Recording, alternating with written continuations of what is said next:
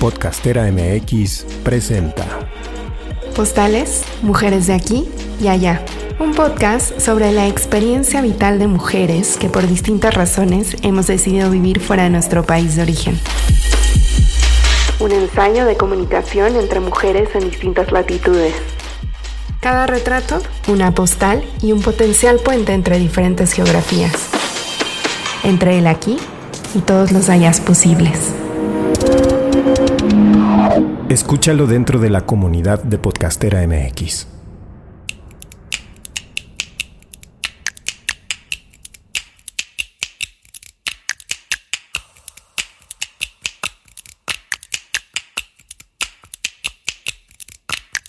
Soy Angélica Íñiguez. Estás escuchando Corpus Sapiens, el podcast que va del cuerpo a la danza.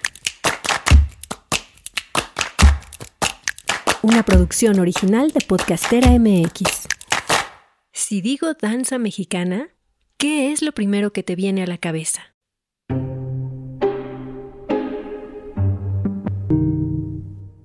Creemos tener la certeza de qué es lo mexicano, así como identificamos lo chino o lo francés.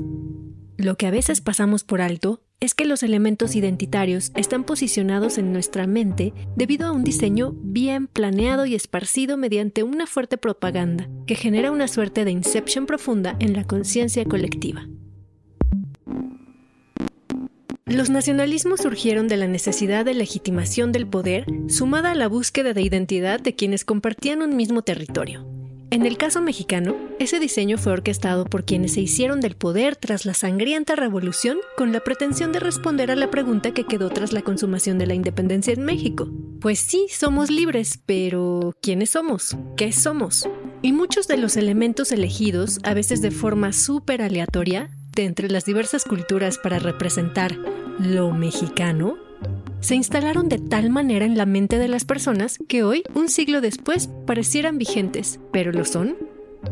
En este episodio exploramos esta y otras preguntas sobre lo mexicano, sobre el nacionalismo y su danza, y conocemos cómo se construyó lo que hoy consideramos icónico de nuestra identidad mexicana a través de la historia de la maestra Elisa Palafox y de la mano de nuestra invitada Surella Hernández. Cuando yo le preguntaba a unas alumnas en una, en una materia que era sobre danza, ¿cuál es la danza mexicana? Pues el jarabe tapatío, sin dudarlo, sin chistar, es el jarabe tapatío, ¿no? Entonces dije, wow.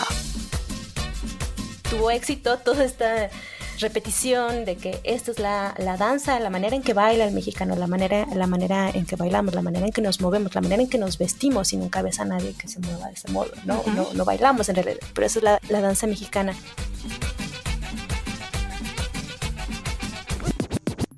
Hola, yo soy Surey Hernández, doctora en Historia del Arte por la UNAM y apasionada del tema de la danza, la danza nacionalista, en la que me he especializado. El archivo de la Inquisición de la Nueva España, en el territorio que hoy es México, existió una denuncia fechada en 1802 de un baile indecente, disoluto, torpe y provocativo, llamado jarabe gatuno. La investigadora Marta Heredia Casanova documentó que una princesa descendiente de la reina india de Tonalá bailó este jarabe a principios del siglo XVIII y que el ciudadano José de Jesús González Rubio lo tocó en pianoforte poco después. Muchos sones y jarabes que hoy reconocemos como parte de la tradición mexicana surgieron de la rebeldía de la población indígena en momentos álgidos de la dominación española. No sé ustedes, pero en algún momento de la vida yo tuve la sensación de que ese repertorio siempre había estado allí, como si se hubiera generado automáticamente en el momento en que nació México como país, cuando en realidad se conformó por el trabajo de muchos maestros que se convirtieron en una suerte de etnógrafos en todo el país durante las misiones culturales, encabezadas por José Vasconcelos, de quien, por cierto, hoy podemos revisar su concepto de raza de bronce y sus recurrentes apologías a Hernán Cortés y a la colonización española desde una perspectiva raciclasista. Charlas mexicanas que honran con su presencia y con su mensaje de cultura tres ilustres personalidades de las letras mexicanas. El licenciado Vasconcelos tiene la palabra. Cortés trató de hacer más bien una conquista de voluntades. una conquista pacífica en cuanto de él dependió. Siempre trató de hacer alianzas, de atraer a los indígenas que se encontraban e incluso llegó a hacer alianza y pacto pacífico con el propio Moctezuma. Posteriormente vino la disensión entre los propios indígenas, el que Cuauhtémoc asumiera el mando como emperador y que él se empeñara en defender a sangre y fuego su ciudad, cosa honrosísima, intachable desde su punto de vista. Pero quiero decir, Cortés no vino precisamente en son de guerra, sino que hizo la guerra en cuanto fue indispensable, naturalmente, para asegurar la propia vida de las gentes que llegaban. ¿Neta, don Pepe? Marta Heredia Casanova dice que a partir de 1864, las canciones y danzas típicas mexicanas comenzaron a tomarse en cuenta en las esferas de poder, que el emperador Maximiliano incluyó algunos bailables en los programas de sus festividades. Y después de esa época, el jarabe tapatío se bailaba en Guadalajara en fiestas de alta sociedad. Aquí entra a escena Felipa López. Reflectores, por favor. Una danzadora de Guadalajara que ya enseñaba a bailar el jarabe tapatío en la Ciudad de México. Se dice que ella fue la que seleccionó los pasos de ese baile que hasta ahora están en uso en los ballets folclóricos. En los años 20, en la pequeña y conservadora ciudad de Guadalajara, en el occidente de México, la elegante señora Elisa Palafox Gómez fue una de esas investigadoras de la danza, abrazada por las jornadas culturales. Investigó en pueblos remotos de Jalisco, donde aprendió y luego enseñó algunas de las danzas más importantes que hoy conforman el repertorio folclórico mexicano bailes y piezas musicales desconocidas hasta entonces para la mayoría de los mexicanos y que en pocos años se convirtieron en íconos de la mexicanidad, con la enorme difusión que tuvieron a través del cine y de la Secretaría de Educación Pública. Elisa nació en 1896 y desde muy niña quedó claro su talento, pues bailaba en todos los festivales escolares y era la estrella cuando visitaban su colegio personalidades del mundo eclesiástico. Podemos decir que nació y creció en ese contexto en que la clase alta, a la que pertenecía, valoraba ya los sones y jarabes, que habían surgido en las esferas de los dominados y que antes habían sido rechazados, pero luego fueron refinados e incorporados a sus prácticas cotidianas. Elisa fue autodidacta, desarrolló su propia forma de aprendizaje y los bailes en las reuniones de la sociedad a la que pertenecía fueron parte fundamental de su formación.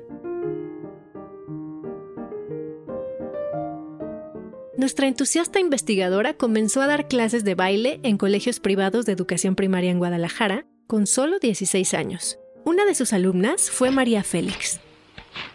Luisa. ¿Hablabas? Trae un jarro de café. No soy tu criada quien, antes de ser actriz, desde pequeña, mostró aptitudes dancísticas, tales como irse de la escuela a su casa caminando sobre las puntas de los zapatos. María Félix destacaba desde entonces, y Elisa le montó un fragmento del cisne negro del lago de los cisnes.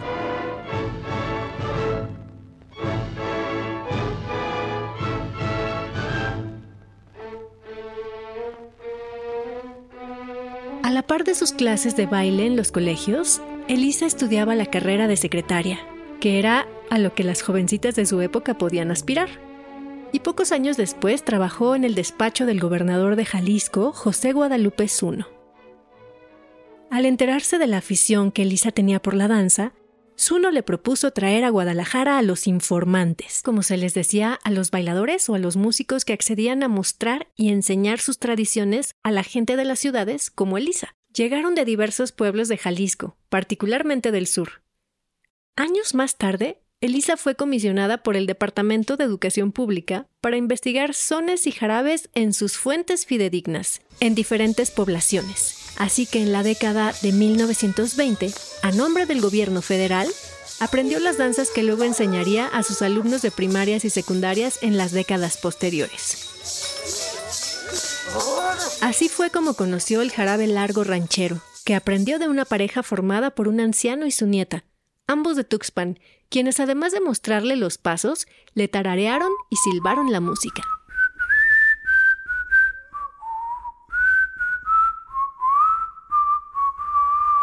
Como en esa época no había grabadoras portátiles, Elisa contrató a un prestigioso maestro de piano, Nicolás Talancón, para que escribiera la música de aquello que los informantes tarareaban. Desde entonces, Elisa y Nico se hicieron inseparables en ensayos y funciones escolares. Nico escribió la partitura de un montón de piezas de los pueblos. Ya años después se realizaron grabaciones con mariachi. La maestra Elisa Palafox Gómez ganó gran prestigio con su trabajo. Trató de respetar fielmente las formas en que las danzas eran interpretadas en los pueblos y así las transmitió a sus alumnos. Entre otras coreografías que hoy forman parte del repertorio folclórico nacional, se deben a sus investigaciones Guadalajara, la Feria de las Flores, las Alazanas, el Triste, el Son de la Madrugada y el Son de la Negra. Entre 1943 y el 47, con Marcelino García Barragán como gobernador, se inauguró un gran número de escuelas primarias en los municipios del estado y el grupo representativo de bailes regionales de la Escuela Normal de Jalisco, que dirigía Elisa, bailó en cada una de esas inauguraciones. El secretario de Educación en México, Jaime Torres Bodet, invitó a la maestra Elisa y a su grupo a participar en un festejo nacional en la Ciudad de México, donde comenzaron a propagarse las danzas de diversas regiones del país pues lo que estaba sucediendo con Elisa en la indagación de danzas de Jalisco, Michoacán y Nayarit también sucedía en otras regiones. Era parte de ese diseño nacional. Para el festejo, el gobernador García Barragán contrató un tren exclusivo para llevar a la Ciudad de México a la maestra Elisa, al pianista Nico, a 200 bailarines y 100 músicos de mariachi que conformaban el grupo representativo de bailes regionales de la Escuela Normal de Jalisco. En ese enorme troupe ya participaba la hija menor de Elisa, Chiquina Jacobo Palafox, quien dio continuidad al trabajo de su madre y años más tarde abrió la oferta de danzas españolas en Guadalajara. Me sorprende la cantidad de bailarines y la posibilidad de aglutinarlos en enormes compañías. ¿Quiénes formaban esas 100 parejas del grupo de Elisa? Pues entre ellos estaban Pita Sandoval, Guillermo Rentería, Armando Partida y Rafael Samarripa, maestros que más tarde se volvieron nuevos pioneros y contribuyeron a la conformación del campo dancístico profesional del folclore mexicano. 5, 6, 7 y...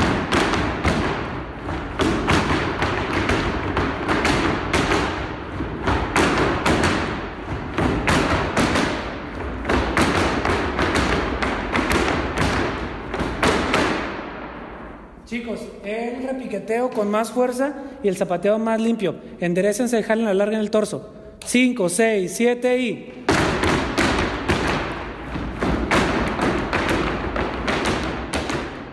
Elisa Palafox Gómez fue reconocida y homenajeada en vida. Contribuyó amorosa y genuinamente en la conformación de un repertorio folclórico para Jalisco y otros estados. Ayudó a formar un gremio sólido que tomó su herencia, siguió adelante y aplaudió sus aportes. Amo la historia de Elisa Palafox. Yo misma habría sido muy feliz de haber nacido en esa época y convertirme en investigadora de las danzas en sus lugares y con sus exponentes originales, con toda la plataforma de apoyo de entonces.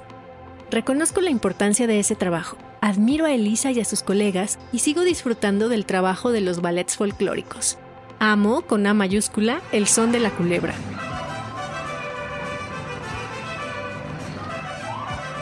A la vez, me interesan expresiones mucho más contemporáneas del folclore, como el trabajo de Betsaida Pardo y Jairo Eli y el de Juan Carlos Palma. Me interesan también las discusiones sobre la vigencia de los nacionalismos y la observación de la repetición de lo que se supone que es lo mexicano. El nacionalismo mexicano surgió en 1921, en el centenario de la consumación de la independencia de México, para sus festejos, de hecho, para celebrar la libertad de la corona y de paso crear una narrativa convincente de lo que era ser mexicano. Difícil tarea si tomamos en cuenta las profundas desigualdades y la riqueza en la diversidad cultural que habitaba el territorio. En el marco de estos festejos hubo debates, acuerdos y consensos sobre cuáles serían los elementos culturales que iban a unificar a ese montón de gente que tendría desde ese momento un gobierno que no había elegido. Es decir, el grupo de hombres que se hizo del poder en ese momento necesitaba legitimarse y lo hizo a través de discursos populares. Después de la Revolución Mexicana, prácticamente se nos ha, adoctrinado con un nacionalismo revolucionario, aunque no fue la única postura nacionalista que se formó en, la década de los 20, en el siglo XX, sino que había una disputa por qué es el mexicano, cómo debe ser el mexicano en un momento de, de coyuntura de reordenamiento político, económico, social en muchos sentidos, donde se requerían legitimar posiciones de todos los sectores sociales, pero específicamente de los sectores políticos, y entonces se fue la pregunta de qué es México, qué es el mexicano y cómo vamos a formar un proyecto de nación. Y a lo largo del siglo XIX en México, aterrizando en el caso mexicano, desde los viajeros, los litógrafos o desde la prensa estaba en esta manera de identificar tipos populares que definieran quiénes eran aquellos que componían la sociedad, cómo era la tehuana, cómo era la china, cómo era el pelado, cómo era el indígena y después cómo era esta historia de la que estamos derivando como nación.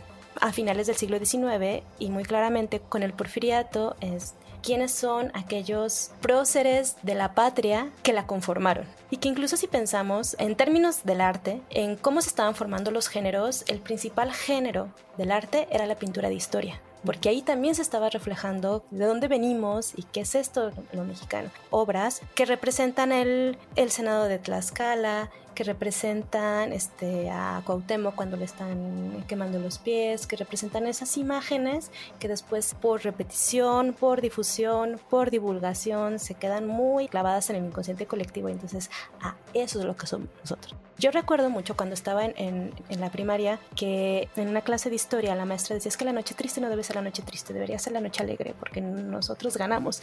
Y decía, ¿y quiénes somos nosotros? Porque yo, veía, yo veía en mi libro desde entonces que se llamaba Guía Práctica una imagen de representación de Cortés decía, yo me parezco a este, que estuvo llorando y no me parezco a, a, esos otros, que ponen un monumento, que también son del 19, final del 19, monumento a Cuauhtémoc, el monumento a estos grandes personajes indígenas que se representan además casi como si fueran figuras griegas, se estaba pugnando porque el mexicano se identificara en ello. Y con la, la revolución y con el nacionalismo revolucionario, todo esto explotó de una manera inconcebible para la formación de nacionalismos previos.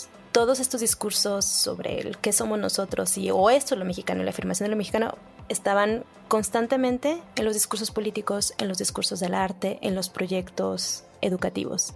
Y en el caso de la danza, específicamente desde los proyectos educativos, fue el rescate de las danzas folclóricas y la enseñanza de la danza folclórica desde el 21 en la educación básica. Este adoctrinamiento de un nacionalismo revolucionario fue un gran discurso que se repitió hasta el cansancio y que sigue estando en el inconsciente colectivo. ¡Viva México! ¡Viva!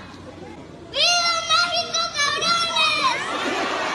cabrones! Para conformar el nacionalismo mexicano hubo discursos bien armados y también ideas muy random, como la Navidad de 1930, que pretendió desde el gobierno sustituir a Santa Claus por ¿quién creen? Por Quetzalcoatl.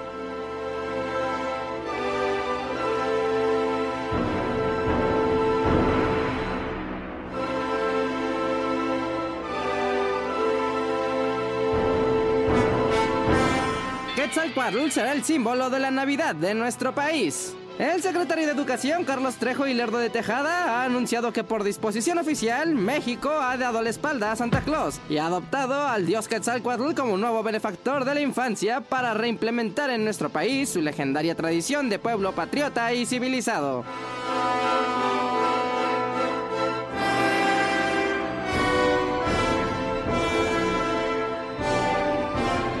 Ante esta situación, la Secretaría de Educación ha expedido una circular para que se inculque a todos los estudiantes la leyenda del hombre Dios.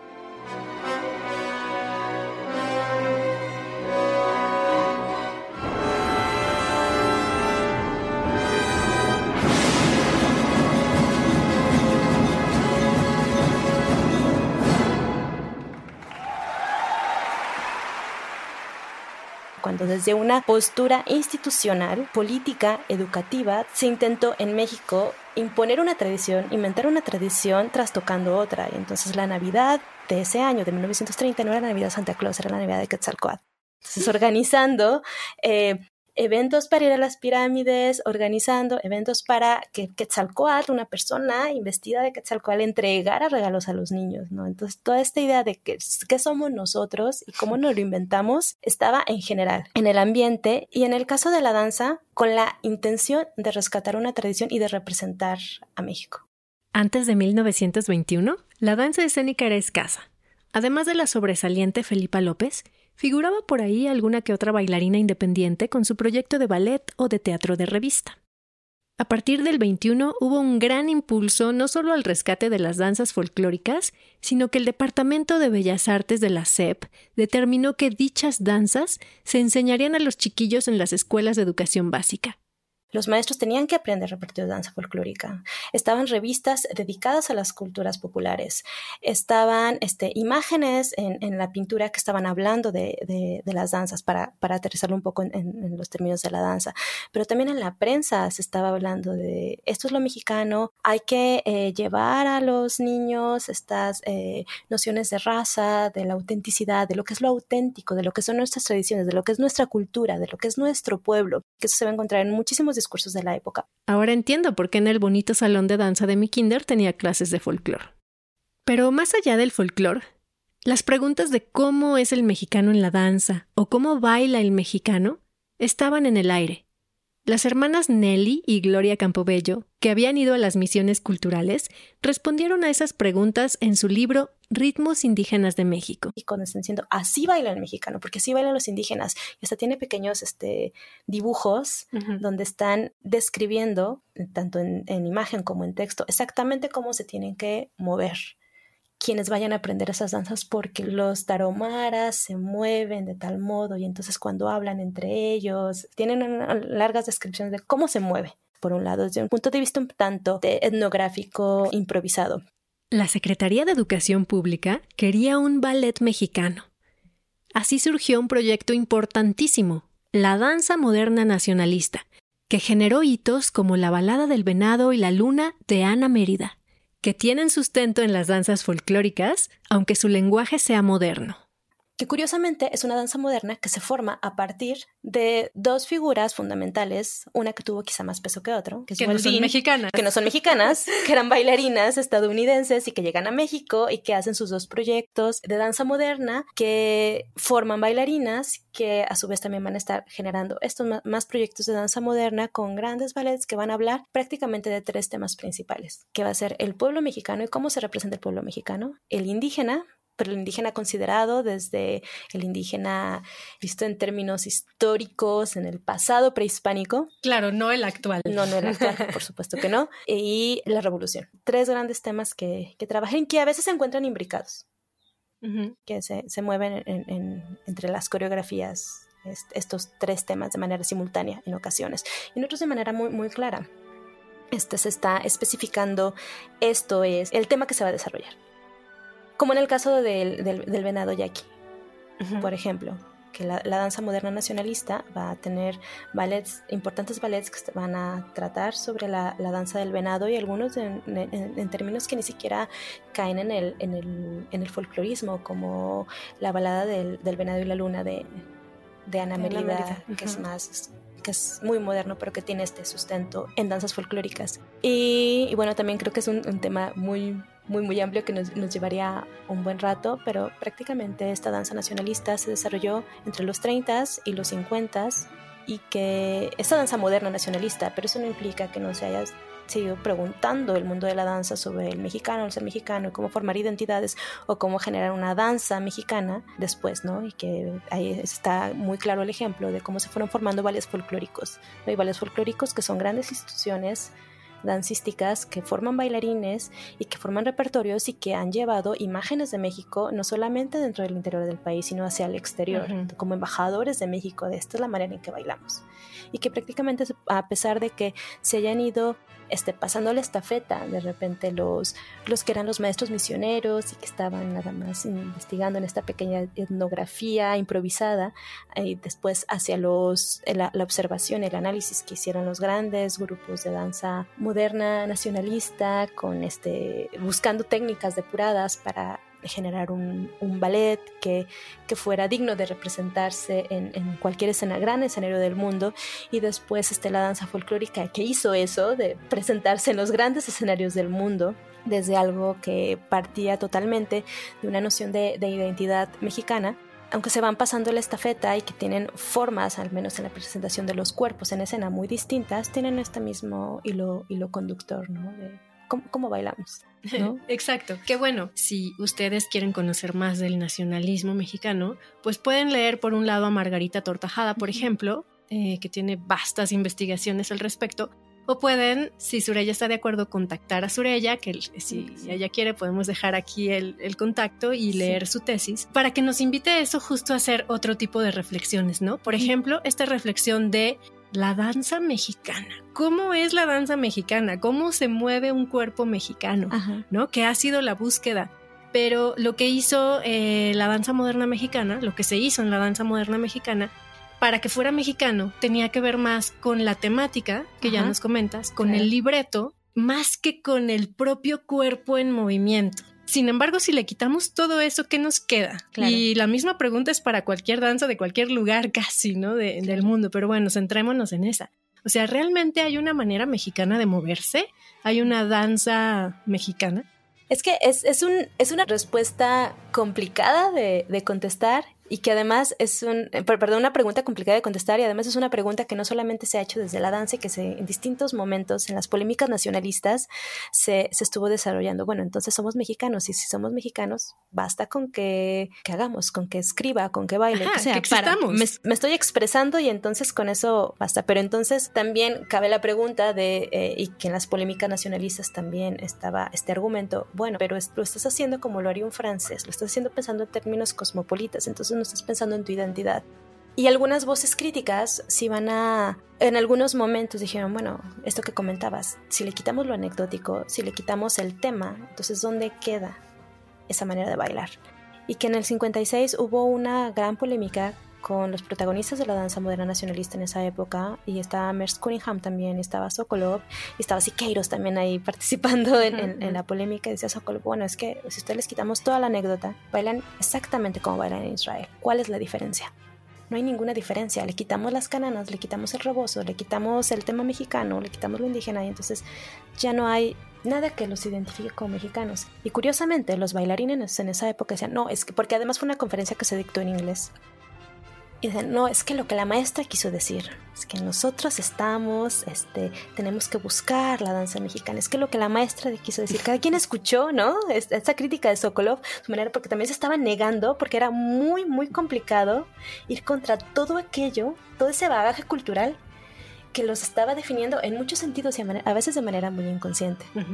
Entonces, no, no creo que sean cosas que ni siquiera nosotros en el cotidiano las hagamos conscientes, ¿no? Llega el, este eh, septiembre y vemos banderitas y escuchamos este ciertos sones y que y yo como bailé, bailé folclore en algún momento, una vez que, que vinimos a una, a, una competencia, pues era en Jalisco y, y pues claro, todos traíamos el son de la negra y pues ya después hay ciertos este, anclajes que hacemos por nostalgia, por los afectos y que si eso sucede en, un, este, en una circunstancia individual, a manera colectiva, eh, termina siendo algo muy, fuerte, sí, que se queda en el inconsciente colectivo. Eh, por toda esta repetición de discursos que, que, prácticamente hemos escuchado por 100 años, ¿no? Como, como como mexicanos, como nación, como aquello que seamos, se ha escuchado por 100 años, recurrentemente.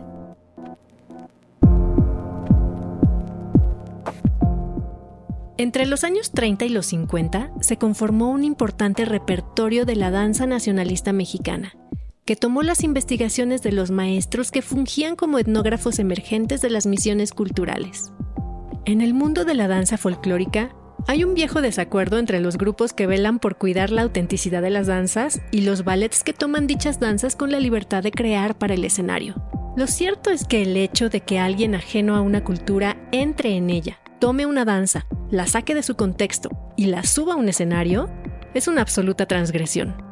Por más que intenten cuidar los pasos y vestuarios originales, cosa que ya de por sí es muy difícil que suceda. Muchos grupos, bailarines, coreógrafos de, de grupos folclóricos que criticaban a Amalia Hernández porque no estaba haciendo lo auténtico, ella decía, es que yo lo que hago es danza escénica, yo hago un show, yo hago un espectáculo.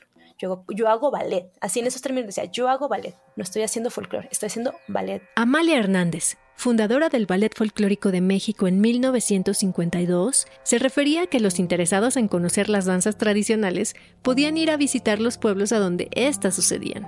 Y pensándolo en términos, para aterrizarlo en la danza, términos completamente dancísticos, los ballets folclóricos ahí siguen, ¿no? Eh, y son, son producto de, de, otra época. Pero también hay intenciones por actualizar ese mismo ballet folclórico. Eh, no sé si todavía esté vigente, porque ya, ya, no, ya no tengo noticias al respecto, pero lo que sucedió con el espectáculo jarocho uh -huh. era, era en, en, esa, en esa tónica. Ya no va a ser ese gran ballet folclórico como el folclórico de México, como el de Colima, como el de la UB, pero sí están zapateando. Claro. Y que no hay mucha distancia entre ese espectáculo jarocho y lo que estaban haciendo con los river dance, eh, con el, esta manera de bailar en, en Irlanda. Uh -huh. ¿no? Y que hasta la fecha, gran parte del turismo que llega a México, que llega por el Caribe, lo que hace es ir a Xcaret y ver este gran espectáculo folclórico, donde de repente ya, la última vez que lo vi, ya metían cosas como de reggaetón y demás, y muchas luces, y tipo carnaval muy extraño, pero sigue estando, sigue cerrando con los mismos este, recursos folclóricos actualizado, pero se sigue jugando con eso la danza. No todo en la construcción del nacionalismo mexicano fue inocuo. De hecho, muchas cosas no lo fueron, pero también hay episodios de violencia brutal y exterminio como la que vivió el pueblo yaqui y de la cual todavía no se libera. Sí, este es un tema que, que, me gusta bastante y que también me parece un ejemplo de cómo el arte no está tan ajeno de los procesos políticos. Al uh -huh. contrario, que, porque de repente sí pareciera eso, ¿no? Cuando lo vemos a simple vista de que, bueno, sí, los pintores están allá, pintan, sí, claro, exponen.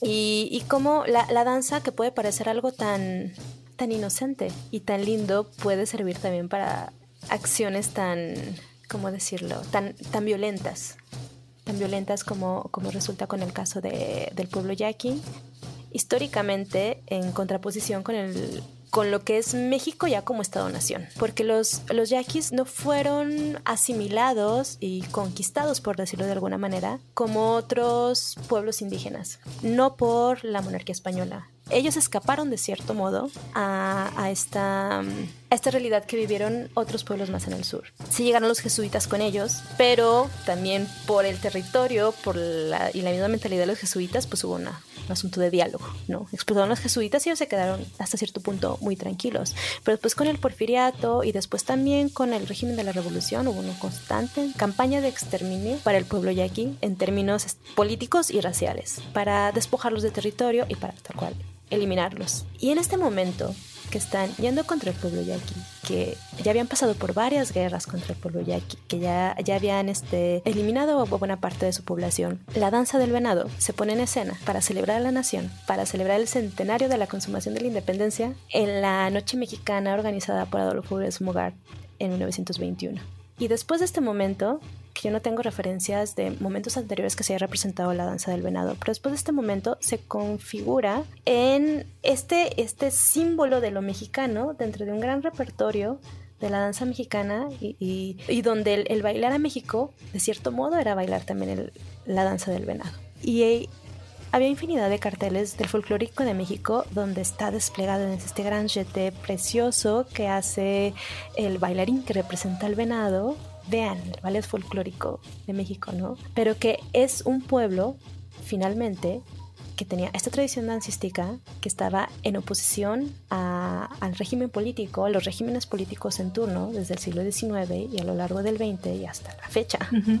cuyas tradiciones se exponen como objeto decorativo, como artesanía, como algo que se supone identitario, aunque no se, nos resulte tan ajeno. ¿Como, como trofeo también?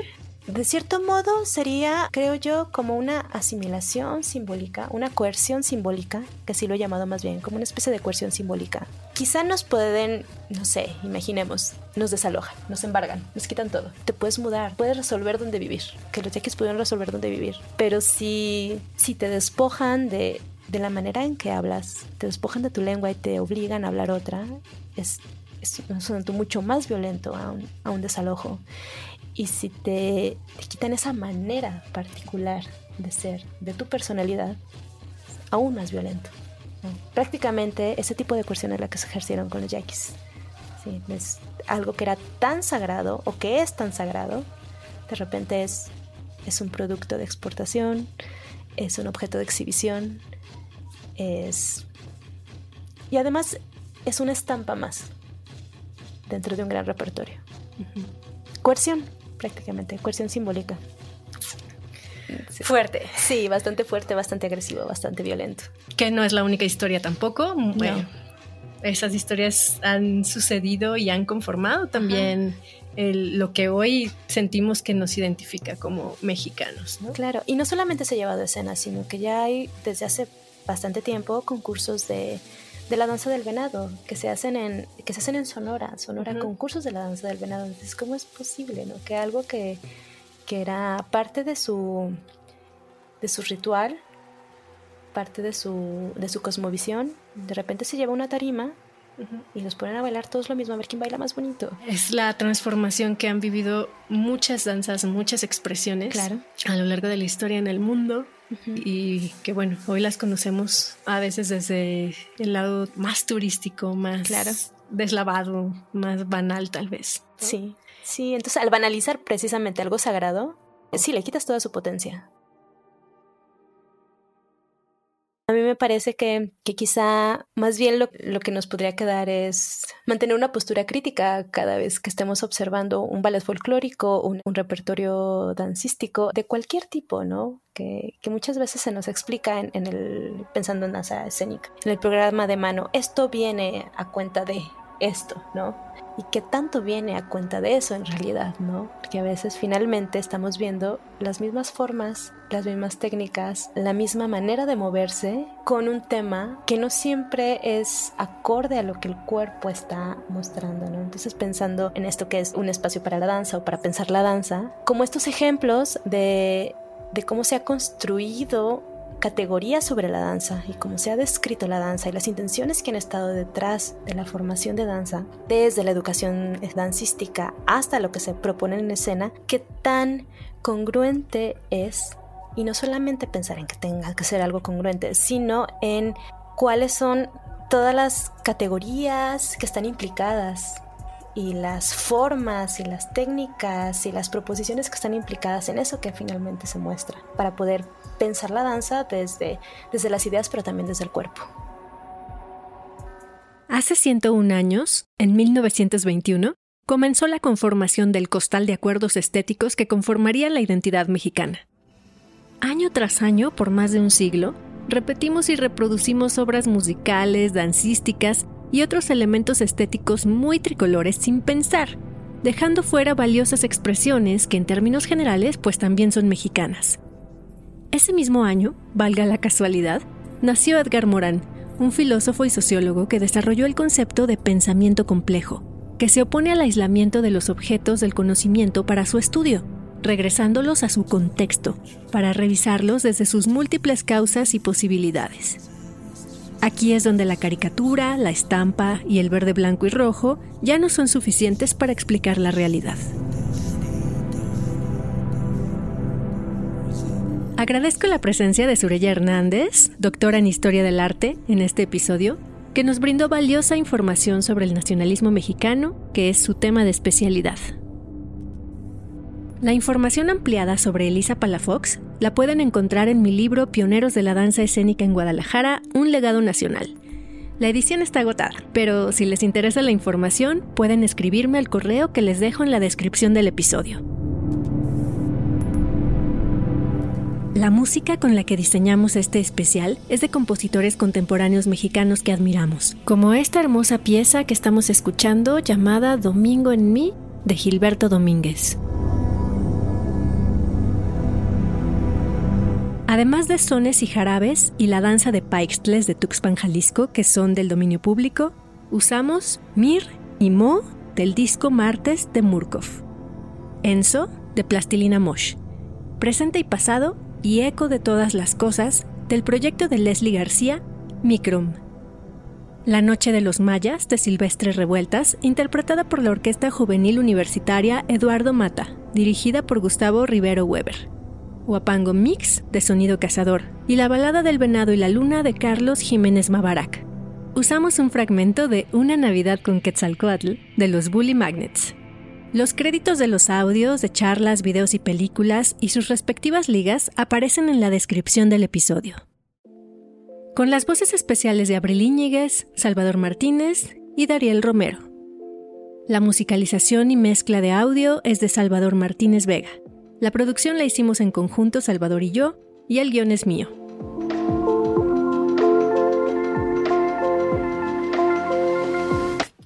Si te gusta este episodio, compártelo.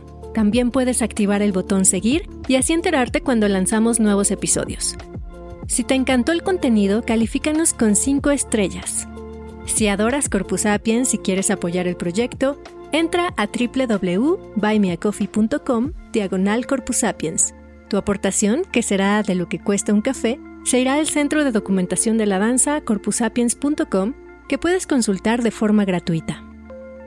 Le dedico este episodio a mi querida maestra Margarita Tortajada Quiros, brillante investigadora de la danza y generosa tutora. Gracias por escuchar.